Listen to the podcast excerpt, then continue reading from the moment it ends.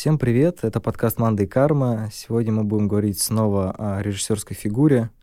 На этот раз не такой объемный, как Ноа Бамбаха, но тоже очень про интересного постановщика. Будем обсуждать Роберта Эггерса, замечательного хоррор-мейкера. Впрочем, только ли он специализируется на фильмах ужасов или на чем-то еще, мы тоже обсудим. Сейчас в российском прокате идет его вторая картина под названием «Маяк». Несколько лет назад он обратил на себя внимание зрителей фестиваля «Санденс», любителей фильмов ужасов – да вообще просто многих зрителей, фильмом «Ведьма». Копошиться в его сложном и очень самобытном стиле сегодня вместе со мной будут Денис Салтыков, редактор сайта Русороса. Всем привет, представил, как буду копошиться в печени Эггерса, как в финале фильма «Маяк». А, ну, в общем, мы не боимся спойлеров, хотя обычно я предупреждаю чуть раньше, но, в общем, если вы вдруг не смотрели фильм «Маяк», то вот он спойлер. Да, в общем, копошиться в печени Роберта Эггерса будем. Светодизайнер Алена Осина. Привет. Я Леша Филиппов, редактор сайта Кинотеатр.ру и сайта журнала «Искусство кино». Собственно, творчество Эггерса мы сегодня обсуждаем в звукоизолированном маяке студии сервиса аудиокниг Storytel. Я немножко опоздал предупредить вас о спойлерах, поэтому, в общем-то, на мой взгляд, не супер значительный, вы только что словили. Но на самом деле говорить мы будем не только про фильм «Маяк», как я уже сказал, мы будем говорить про обе картины. Я, честно говоря, не знаю, нужно ли давать описание сюжетов в случае такого грайндхаус-сеанса, когда у нас сразу два фильма. Но, тем не менее, наверное, будет важно обозначить то, что это две картины, которые сняты в довольно аутентичной манере. Ну, на самом деле, если разбираться, это не прям правда жизни и не прям достоверное исследование времени, в которое происходят эти фильмы, но, тем не менее, рамка кадра, освещение, костюмы и отчасти даже темы, они нас погружают в некоторый мир, который нам в 21 веке, в 2020 году или 2019 кажется не совсем знакомым, хотя мы можем провести определенные параллели. Ведьма происходила в 17 веке, 1670 если я не путаю, или что-то около того. А «Маяк» 1890 это как раз десятилетие, ну, не изобретения кинематографа, но первых публичных показов. В обоих случаях речь идет про Новую Англию, соответственно, люди из Старой Англии приехали в Америку в поисках новой жизни, и в «Ведьме» это молодая, очень религиозная семья, ну, не очень молодая, но очень религиозная. И там в центре девушка по имени Томасин, которую из-за всяких неурядиц, которые, в принципе, происходят, когда вы набожная семья и ругаетесь с э, такими же набожными людьми в городе, в котором живете, и вас заставляют жить в лесу, вернее, возле леса, в котором живет ведьма. В общем, из-за этих неприятностей все начинают считать, что ведьма — это она, и все неприятности из-за нее, они из-за стратегических просчетов взрослых людей. А в «Маяке» мы тоже имеем некоторую замкнутую ситуацию, в которой это маяк, двое людей следя за тем, чтобы корабли не разбивались о рифы, и с маяком все было зашибись. Один — это пожилой мореход, которого играет Уильям Дефо, другой — это э, лесоруб с темным прошлым, его играет Роберт Паттинсон. В общем, актер, который продолжает свои поиски и не стесняется самых странных ролей. Здесь такой маленький несущественный спойлер. Одна из интересных сцен с ним — это, конечно, наверное, э, сцена греховной мастурбации на фигурку русалки. Конечно, там не одна. Ну, прям самая греховная, по-моему, одна, когда он прям сидит на полу и согнут. Ну, была же другая сцена, где он стоял, а потом... Да, но там, там недостаточная степень вины. Ладно. Не знаю, наверное, давайте начнем с каких-то общих моментов. И так как «Маяк» и «Ведьму» относят к хоррору, интересно подумать, насколько вообще эта жанровая принадлежность справедлива, потому что ну, про «Маяк» очень много писали, что он не такой страшный, как «Ведьма». Про «Ведьму» до подкаста Денис сказал, что поклонники хоррора тоже были недовольны, что там что-то не совсем жанрово чисто. Да, ну, ну поиски жанровой чистоты — это вообще интересная тема. Не очень понятно, где ее искать. В таком в широком смысле в любом случае в обоих фильмах есть четкие там, жанровые элементы. Ведьмы, наверное, их действительно немножко больше, чем в «Маяке», ну и в «Маяке», в общем-то, тоже такая параноидальная изоляция и то ли галлюциноз, то ли не галлюциноз, не совсем важно. Но в любом случае присутствие каких-то потусторонних сил на острове, это, мне кажется, достаточные элементы, чтобы определять эти фильмы как фильмы ужасов. Но при этом э, сам Эггерс, он э, про ведьму вообще прям напрямую настаивает, что это фильм ужасов. Он и про маяк говорит, что это отчасти фильм ужасов, но про ведьму он прям настаивает. Правда, параллельно добавляет, что Конечно же, в «Ведьме» гораздо важнее драма, а жанр ему нужен ради денег. Это такая интересная ситуация, потому что ну, сейчас, когда в условиях очередной экономии Голливуд все время рассказывает, как он в перманентном кризисе, что всегда-всегда кризис, но вот нынешний кризис, обычно формулируется в том числе так, что людям неинтересно смотреть в кино какие-нибудь условно среднебюджетные фильмы, а среднебюджетные в рамках этого разговора это какие-нибудь 50-70 миллионов долларов, то есть достаточно много, как по мне. Но вот такого типа фильмы, если это не крутой блокбастер. Ну, то есть нужно либо снимать блокбастеры, у которых там 100 с плюсом миллионов бюджета, либо что-то с маленьким или средним бюджетом, но в этом случае это должны быть не драмы, а что-то четко жанровое, чего есть лояльная и хорошо определяемая аудитория. Но при этом, мне кажется, все новые фильмы ужасов как раз-таки очень сильно отступают от этой жанровой частоты, и то, что связано с так называемым ренессансом или новым вниманием к хоррорам — связано как раз с тем, что это ну, не самые чистые в этом смысле хорроры. Да, но, но чист, э, чистоты тут в любом случае не добиться, а в любом случае фанаты ужасов на эти фильмы ходят. Ну, то есть фанаты хорроров в любом случае идут на это в кинотеатры или там платят за просмотр на там стриминговом сервисе, который принадлежит сети Fox, который Shudder, он прямо специализированный на фильмах ужасов. И в любом случае они это смотрят, даже если они потом это плюются.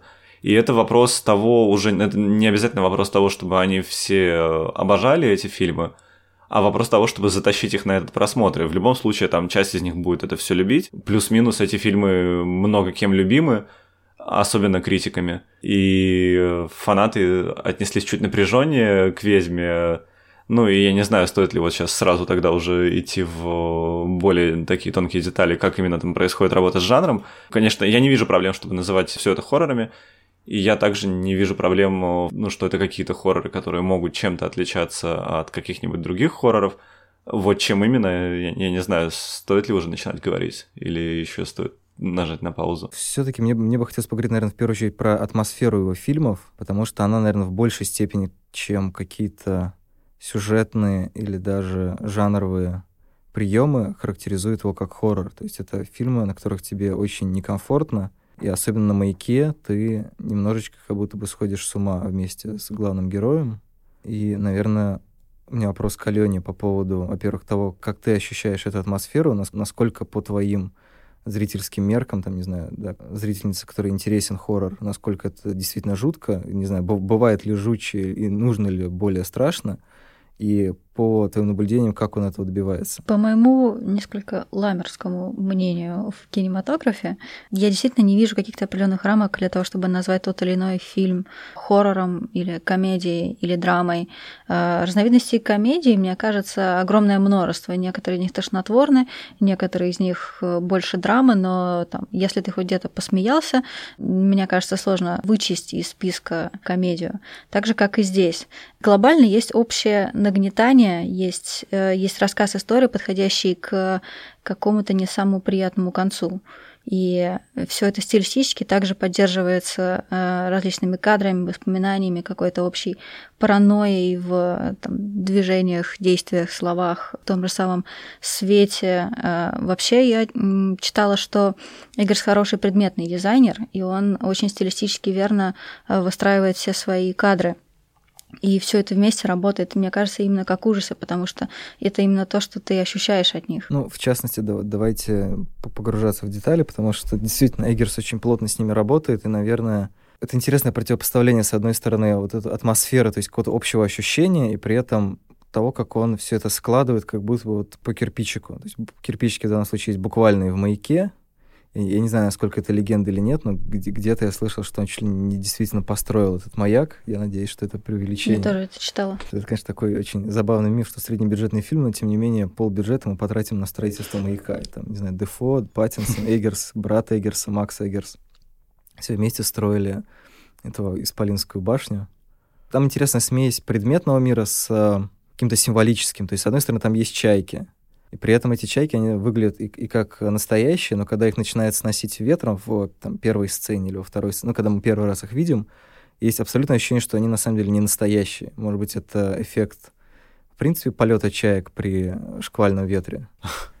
Но меня почему-то как-то это очень впечатлило. И тут трудно отделить вообще это все реальность или какая-то фантазия. Вот с первого момента, где нам там, вот этот корабль, потом сцена на корабле, потом освещение, все вот это как Паттинсон вылезает из какой-то трубы, очень красивый кадр, где он как будто бы его вставили в этот кадр. То есть это выглядит как фотошоп. Вот эта лампа огромная маяка, она тоже какая-то немножко сюрреалистическая. Там какой-то дизайн, я, я не знаю, я не специалист по дизайну, тем более не специалист по дизайну маяков, но я, честно говоря, представлял себе совершенно иначе устройство этих ламп, без каких-то красивых таких рыбьих, рыбьих узоров, которые на ней в итоге есть. Сейчас тебе будут по ночам сниться рыбьи узоры.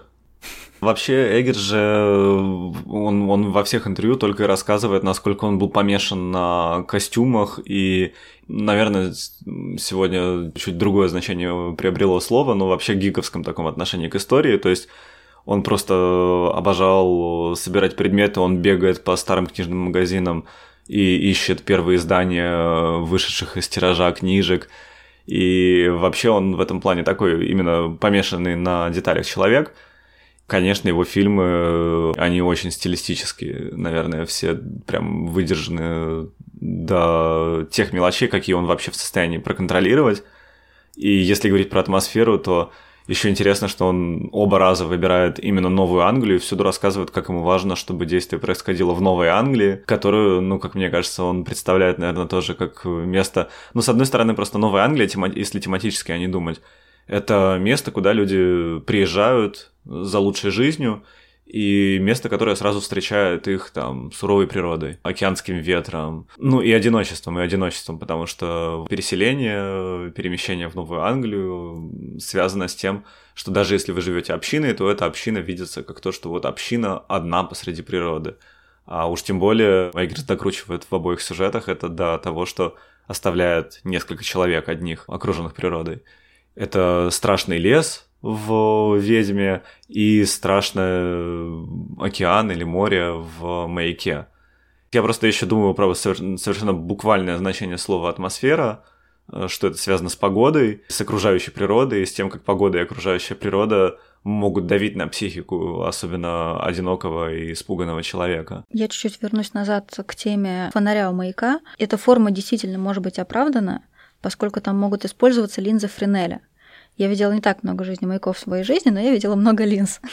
Линза Френеля — это специальная линза, которая фокусирует все пучки света, которые на нее попадают, и делают из них прямой, прямой луч. Mm. Поскольку это как раз-таки конструкция похожа на линзы Френеля, используемые со всех сторон, то это вполне может быть оправдано он действительно мог копнуть настолько глубоко, поскольку линза Френеля одна из... Ну, я вообще одна из, одна из первых изобретений в оптике. Ну, учитывая, что он читал дневники каких-то уэльских хранителей маяка, там действительно было два Томаса, которые в конце 19 века погибли на маяке при загадочных обстоятельствах.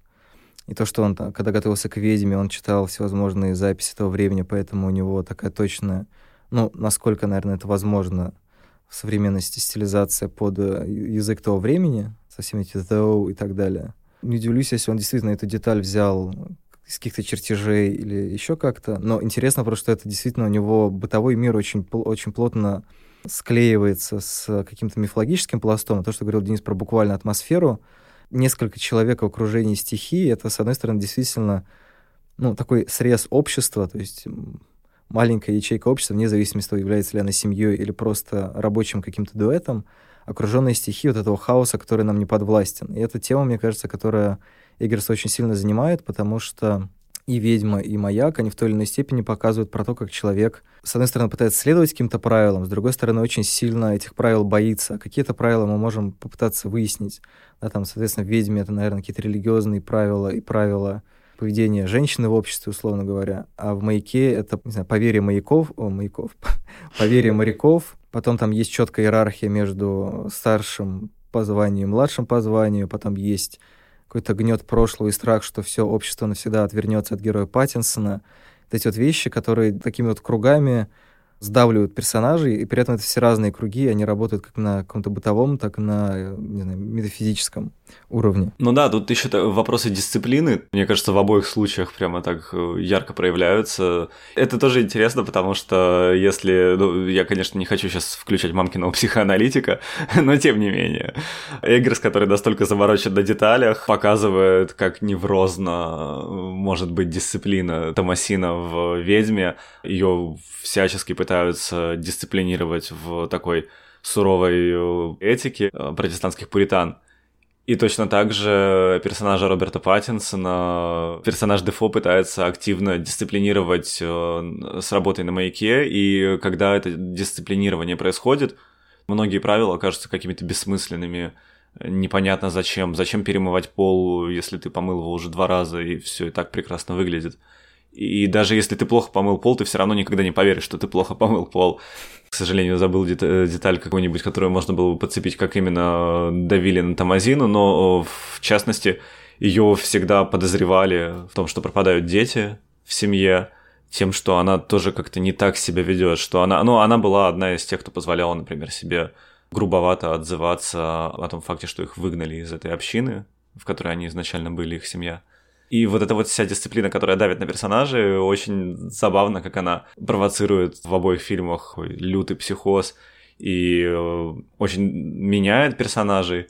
В общем-то, наверное, для Эггерса такая дисциплина в деталях — это тоже какой-то фетиш, потому что, например, у меня не было никакого сомнения в том, что вот насколько он мог, настолько он передал этот маяк, грубо говоря, аутентично, потому что это чуть ли не первое, что его интересует. Вот как можно больше всего аутентичного передать. Он, конечно, строит из этого свои сюжеты полотна, он заморочен на том, чтобы все это выглядело и в конечном счете становилось полноценным искусством с большой буквы «И», но при этом его вот эти вот кирпичики, о которых, Леш, ты вначале говорил, это буквально вот эта замороченность на всех деталях, которая заставляет тебя быть дисциплинированным, да, если говорить там про дневники, то он ну, просто речи, которые произносит персонаж Дефо, копировал э, прямо из вполне конкретных книжек. Я не знаю, мне кажется, на русском языке никто никогда не публиковал эту писательницу, Сара Орне Джуэт, ну, в общем, у нее есть э, книжка, которая называется «Сказки Новой Англии», mm. и речи Дефо буквально оттуда выписаны. То есть он, он пытается копировать и шить максимально точные костюмы, и вообще костюмы — это то, что его интересует. Он даже когда говорит о кино, ну вот есть знаменитый сюжет о том, как они дружат-дружат очень близко с Ари Астером. У них был общий подкаст на А24, э, на сайте выложили. Просто первое, что говорит Эггерс о фильме «Солнцестояние», например, это Слушай, какие крутые у тебя там костюмы, вот такие крутые. Мне кажется, это прямо, это вот шведские, но я заметил еще немного ноток российских, правда? И, ну, то есть вот первое, что человек говорит про фильм «Состояние», это вот это. Мне кажется, очень интересна такая помешанность Эггерса на деталях, которая связана с э, вопросами дисциплины, какого-нибудь такого строгого формализма, который, если мы хотим поругаться, мы называем педантизмом. То есть вот о, Роберт Эггерс — это такой педант, у которого что-то прикольное получается. Я, честно говоря, не удивлюсь, если Эггерс сам себе шьет свою одежду. Ведь очень аутентично подо что-нибудь. Меня, кстати, с точки зрения педантичности, во время просмотра обоих фильмов беспокоил вопрос, действительно ли он настолько педантичен и в постановке кадра. Поскольку я обратила внимание, что, допустим, в «Ведьме» все кадры, в которых человек стоит в анфас, они все слегка смещены относительно центральной оси, чуть-чуть левее или чуть-чуть правее. Это может быть слегка заметно, но с точки зрения гештальта ты на это реагируешь. Ты видишь, что картинка несколько не сбалансирована. В «Маяке» все кадры в анфас, они все идеально оцентрованы по вертикали. И когда я смотрела «Ведьму», я не могла понять, это косяк, это только я замечаю, или это действительно намеренно так сделано. Uh-huh. Но учитывая, насколько действительно он внимательный к мелочам, возможно, это тоже играет роль. Так же, как и формат кадра. То есть он использовал в «Ведьме» формат кадра 1,66 к одному. То есть он использовал его, как он объяснял, для того, чтобы показать дом более тесным, а деревья в лесу более высокими. Угу. Возможно, действительно, вот это отклонение от симметрии было тоже частью этой задумки, чтобы создать для нас несколько неуютное ощущение. В маяке же от этого отошли, но при этом обратила внимание, что по горизонтали иногда кадры пляшут. То есть, допустим, каждый их ужин снят, по-моему, первые четыре ужина, они сняты с, разных, точнее, не ракурсов, а высота камеры находится в разном положении. Uh-huh. Затем уже они там начали бухать и перешли в совсем разные части дома, и камера там тоже, собственно, начала плясать. Вот э, я хотела обсудить, э, как вы думаете, действительно ли он мог об этом всем тоже задумываться во время съемки?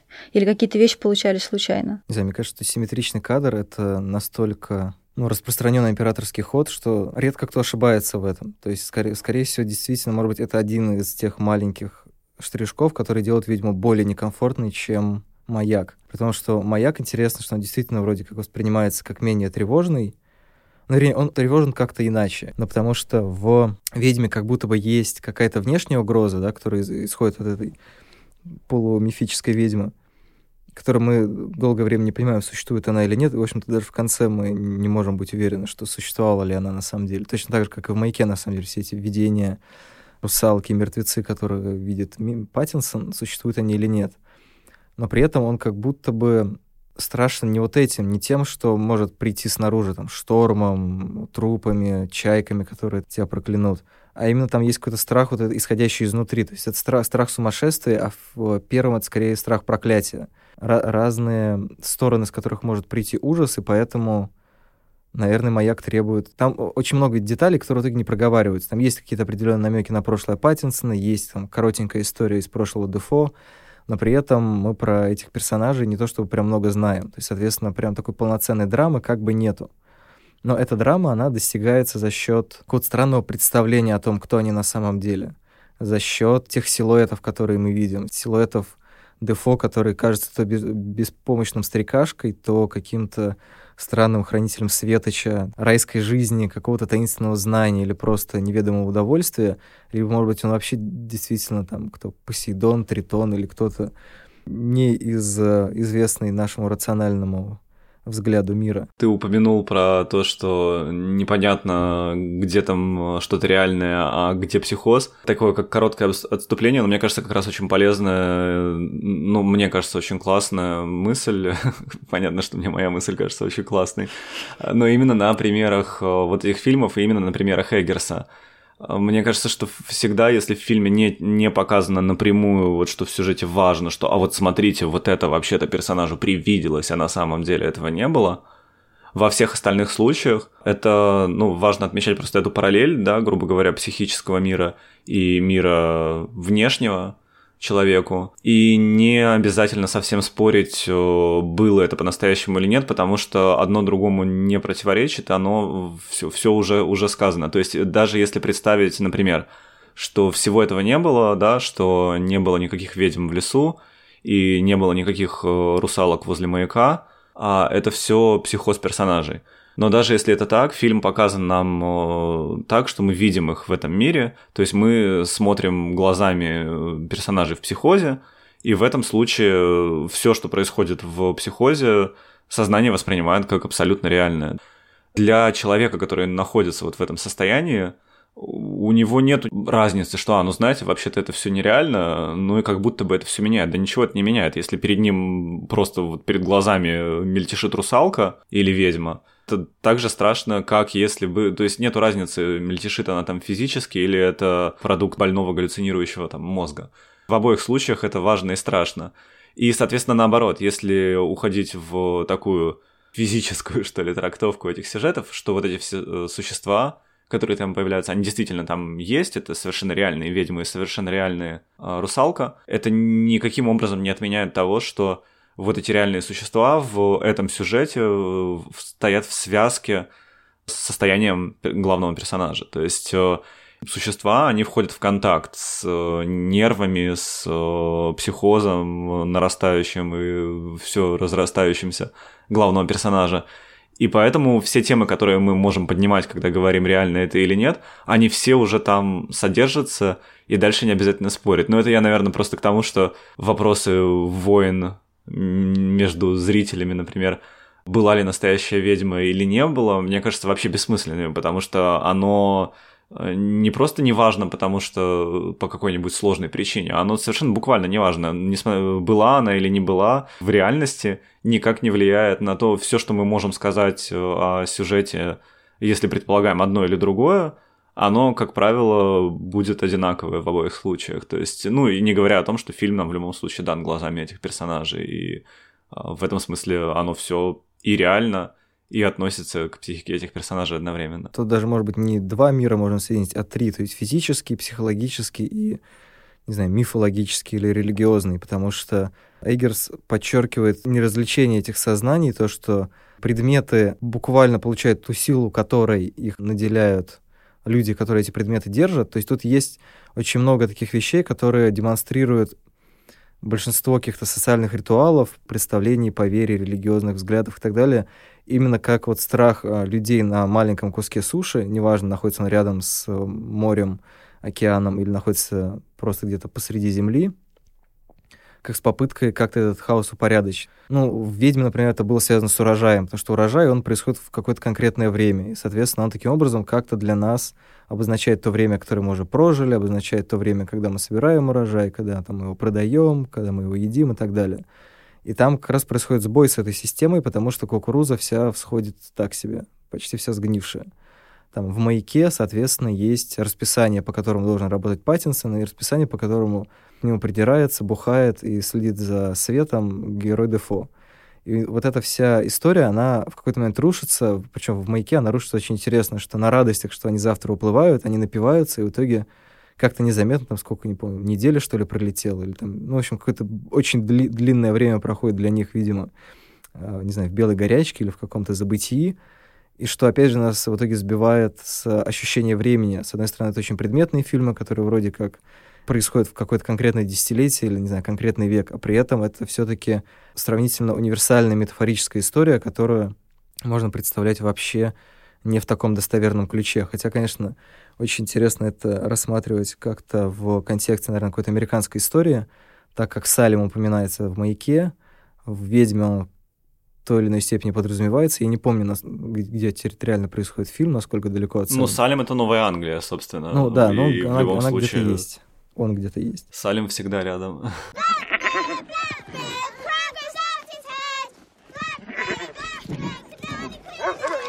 По поводу, чьими глазами мы смотрим, вот я понял, что у Алены был классный кейс про окна у Эггерса. Да, у меня нет на них э, четкого ответа, зачем они здесь и что они делают, есть только какие-то догадки. В кадрах и ведьмы, и маяка в маяке гораздо больше присутствуют кадры, где, по сути, окно является центром кадра. Причем окно либо абсолютно черное, когда ночь, либо абсолютно белое, когда день. То есть то, что происходит за окном, по сути, для нас не важно. И такие кадры зачастую возникают, когда происходит что-то ключевое. Допустим, в маяке, когда герой Роберта Паттинсона пытается сбежать и берет для этого лодку. Э, в центре кадра окно, которое в помещении, где находится лодка. Э, либо в ведьме, когда там умирает один из персонажей, он умирает в комнате на полу, и по центру стоит белое окно.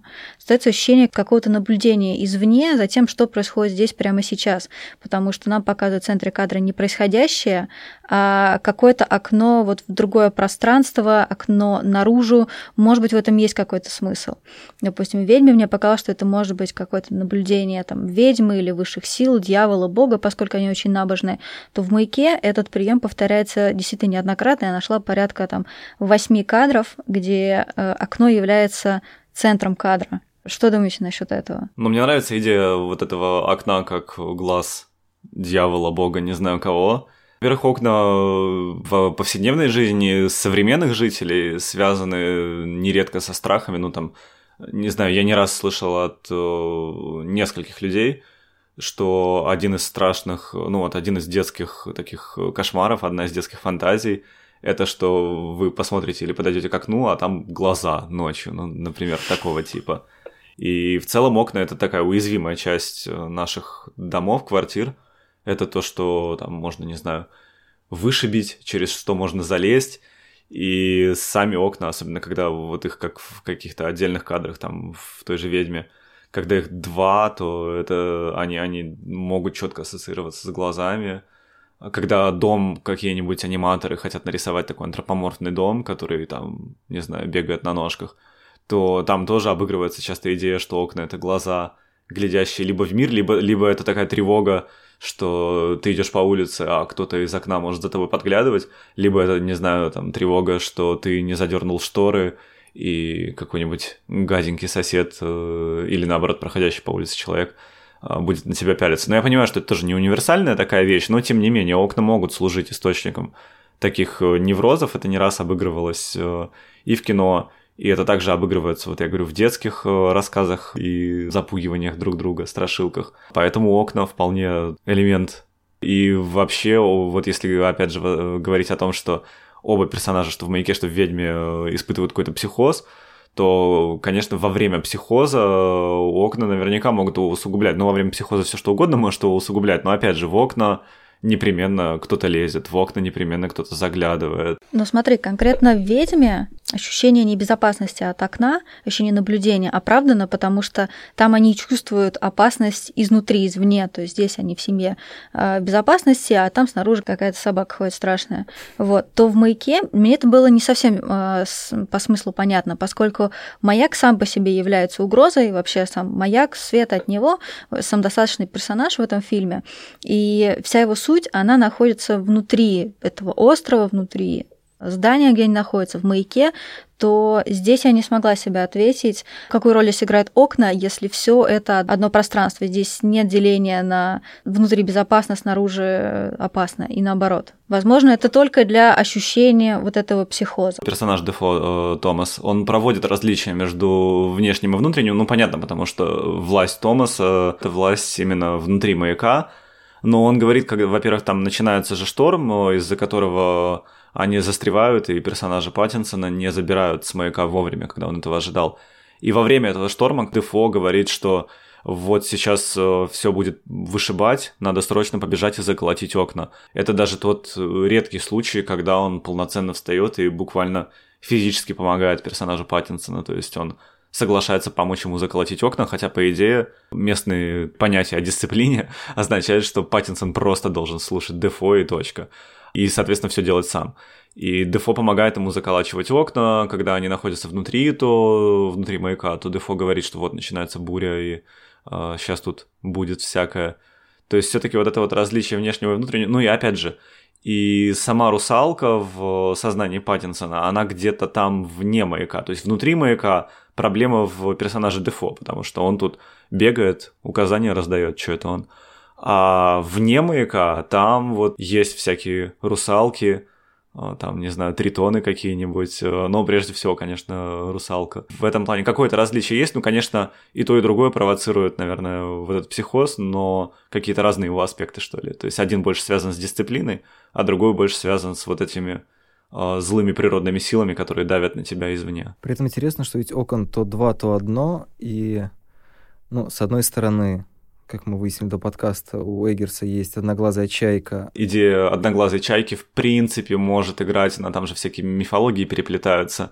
И я сразу читал уже моментально, что ну, одноглазая чайка может быть там знаком Одина. И вообще эта одноглазая чайка, она же очень важна, потому что первая начинает быть внешним существом, которое наезжает на персонажа Паттинсона, mm-hmm. то есть на него наезжает Дефо внутри маяка, и чайка вне маяка. Она прилетает, она орет на него, она нападает на него.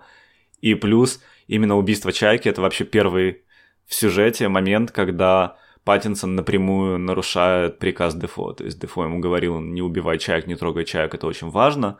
И Паттинсон, когда Чайка очередной раз там пытается его клюнуть в лоб, он просто ее брутально убивает. Это вот первый шаг Паттинсона в сторону вот этого психанутого бунта против всего-всего. Просто тут, мне кажется, есть интересная аналогия как раз за глазами в том плане, что здания и в «Ведьме», и в «Маяке», они работают как некоторое внутреннее состояние героев. То есть это в большей степени противопоставлено, наверное, происходящей стихии. И когда они заколачивают эти окна от бури, как раз и начинает закипать внутреннее состояние Паттинсона. И, то есть таким образом, как будто бы отключившись от э, внешнего мира и сфокусировавшись на своем каком-то внутреннем ощущении, где ему ну, от чего-то его как будто бы отгораживает этот властный ну, какой-то, не, не то чтобы рациональный голос Дефо, но вот эта руководящая у него какая-то роль, она, она как будто бы не допускает его к какому-то желанию, ну, чему-то желаемому. А, если мы рассматриваем, например, э, двух Томасов, которых играет Паттинсон, Дефо, как одного человека, ну, не знаю, у меня, например, есть такая теория, что, может быть, это один и тот же человек в, в разном возрасте, условно говоря. То есть либо это Паттинсон представляет себя в старости, как он может просрать свою жизнь, либо это Дефо вспоминает, с какого момента он пытался от чего-то сбегать, соответственно, у него была там какая-то морская жизнь, которую он провел, в общем, вдали от цивилизации, в том числе и от своей семьи. И получается, что вот эта вот фокусировка на каких-то внутренних ощущениях, когда ты не получаешь адекватного контакта с внешним миром, не именно с миром хаоса или стихии, а именно с миром других людей, которые могут тебе подарить ощущение почвы, то ты начинаешь немножко в этом всем вариться и потихоньку сходить с ума. И это, а, не знаю, приводит нас, например, к всевозможным мифическим кинематографическим аналогиям, про которые предлагаю поговорить.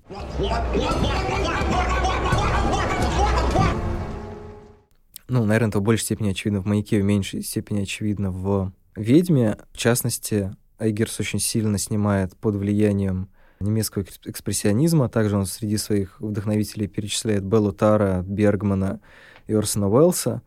А, Причем, на самом деле, действительно, «Маяк» — это такой, с одной стороны, фильм Бергмана только хоррор, ну, в принципе, у него такой есть, он называется сейчас «Волка», и они действительно в чем то стилистически как-то по атмосфере похожи. Белла Тара тоже есть как раз вот это ощущение, не знаю, жути и отчаяния, которое при этом тоже исходит, с одной стороны, извне, с другой стороны, оно как-то накипает внутри персонажей, когда они сталкиваются с теми или иными условиями.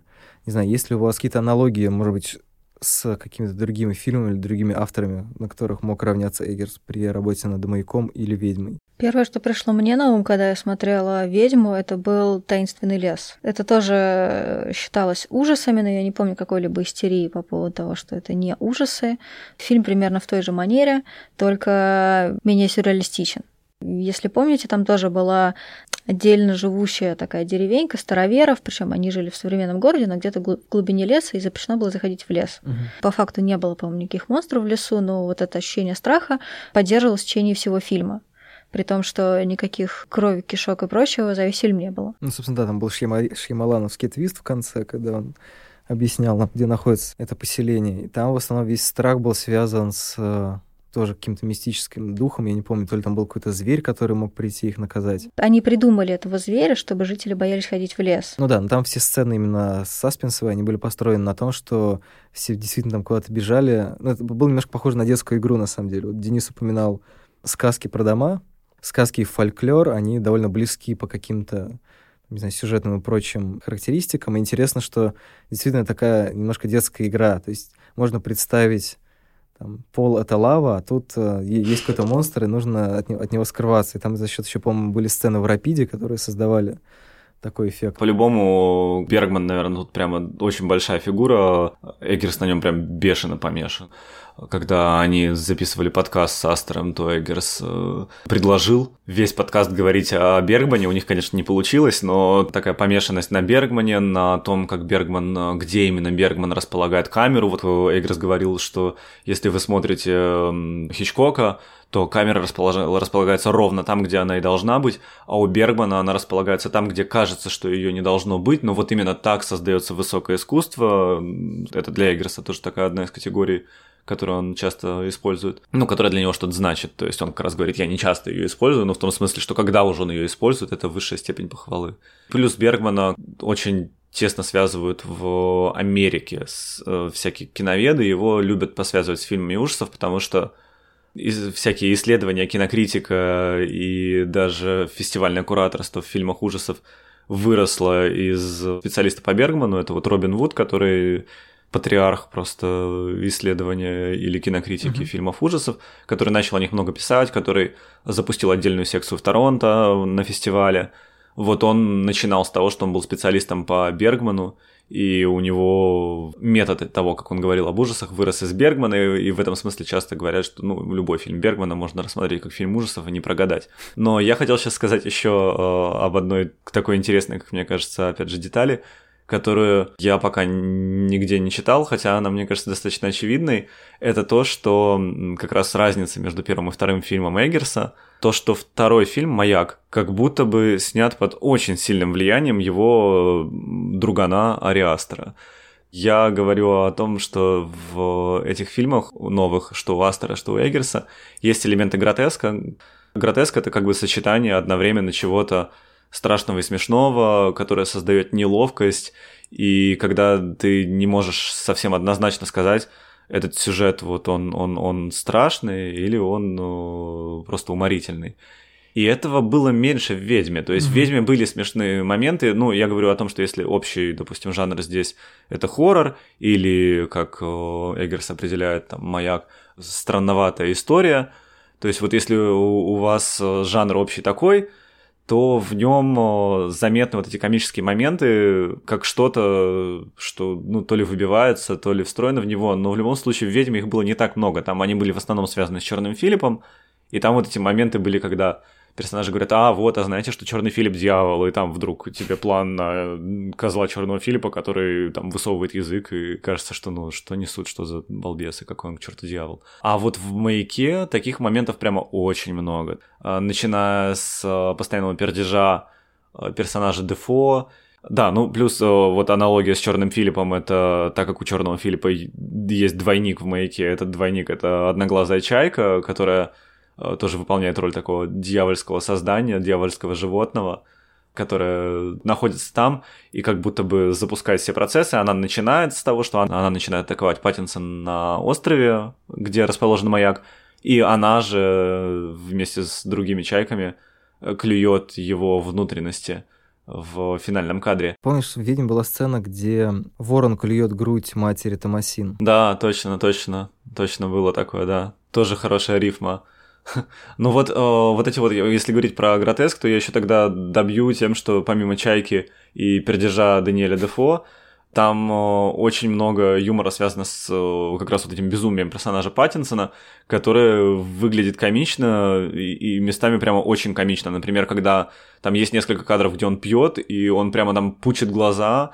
Это очень эксцентричная игра, это очень чрезмерно, разумеется, так как все это очень четко контролируемые фильмы с кучей управляемых деталей, то понятно, что это тоже сознательное решение, э, чтобы вот он именно, именно смешной был в этом своем психозе. И, разумеется, там есть просто совершенно бомбические фразы, часто связанные с едой, например, когда есть там два больших скандала со стороны персонажа Паттинсона, в одном из них он э, скандалит с э, персонажем Дефо про то, что ему не нравится, как тот готовит, на что Дефо настолько обижается, что он подскакивает и где-то две минуты толкает такое длинное, развернутое пафосное проклятие, что вот там пусть придут духи воды, там Нептун, по-моему, а, пусть придет Нептун и разорвет тебя на части и, рас, и раскидает эти частички по морю, ну и все это на две минуты и с выпученными глазами злом. И после этого Паттинсон а, просто резко снижает тон этой беседы, которая вообще тоже сама по себе началась с того, что он сказал, мне не нравится, как ты готовишь.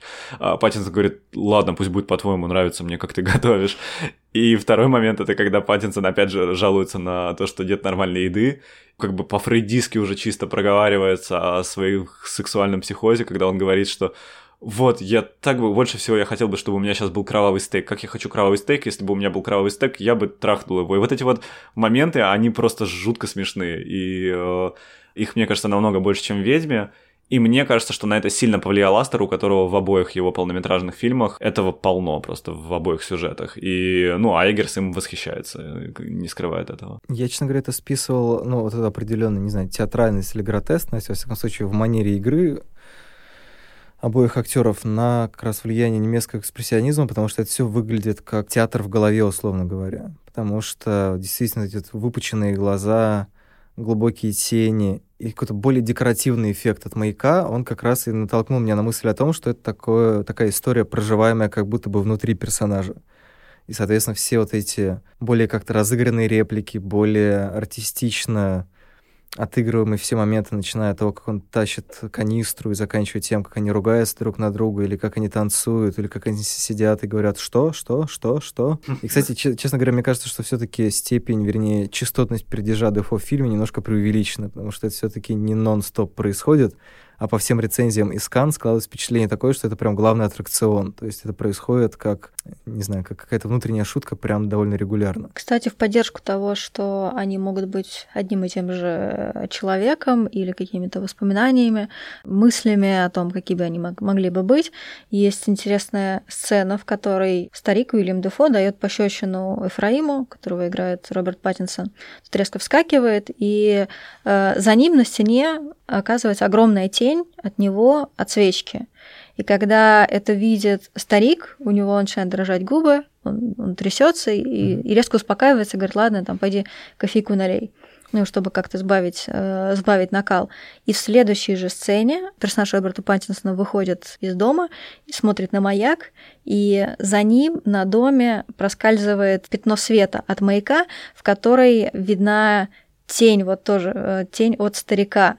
То есть такая же, такая же огромная тень, как была до этого в сцене, когда он ударил, когда он дал пощечину. То есть они как будто бы меняются тенями в этих сценах. Да, ну то есть у меня было предположение, что старик боится, что он потерял свою главенствующую роль, и идет, идет на маяк и стоит там, раскинув руки, угу. и эта же тень отражается очень, очень схоже с тем, что было в предыдущей сцене, в, когда была пощечина. То есть либо он пытается вернуть себе доминирующее положение, либо это действительно один и тот же человек. Ну, во всяком случае, очень часто персонажей в некоторых фильмах, даже если они разные, не знаю, как, как в бойцовском клубе, есть же вот этот спор, сколько там действительно персонажей существует, а сколько из них видит рассказчик, является ли Марла Сингер действующим лицом, или это на самом деле это его какая-то а, часть его какой-то феминной идентичности и так далее. То есть, в принципе, всегда можно почти в любом фильме рассматривать персонажей, которые плотно взаимодействуют, как ну, если они особенно настолько контрастны по каким-то характеристикам, как э, черты личности, это может быть ну, совпадение, а может быть действительно какой-то такой намек на какую-то внутреннюю игру, внутреннее ощущение главного героя.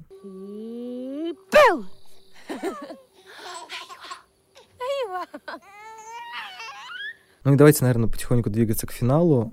В качестве таких финальных аккордов я в 2020 году хочу пробовать формат разбора каких-то сцен. Вот я знаю, что у Алены и Дениса есть какие-то сцены, про которые они могли бы детально рассказать, как они устроены и не знаю, с точки зрения смысла, визуальной какой-то реализации или какой-то еще. Наверное, будет логичнее мне начать, потому что у Алены, может быть, будет подробнее. Я буду разбирать сцену из «Ведьмы». Это, собственно, мне кажется, одна из самых знаменитых ее сцен. Она совершенно точно, совершенно точно одна из знаменитых, потому что это то, что А24 вырезали и отдельно выложили на YouTube. Эта сцена называется Пикабу. Собственно, сцена, где э, Томасина теряет первый раз ребенка. Угу. Она начинается с того, что у нас есть общий план леса. Лес это то, откуда исходят все тревоги.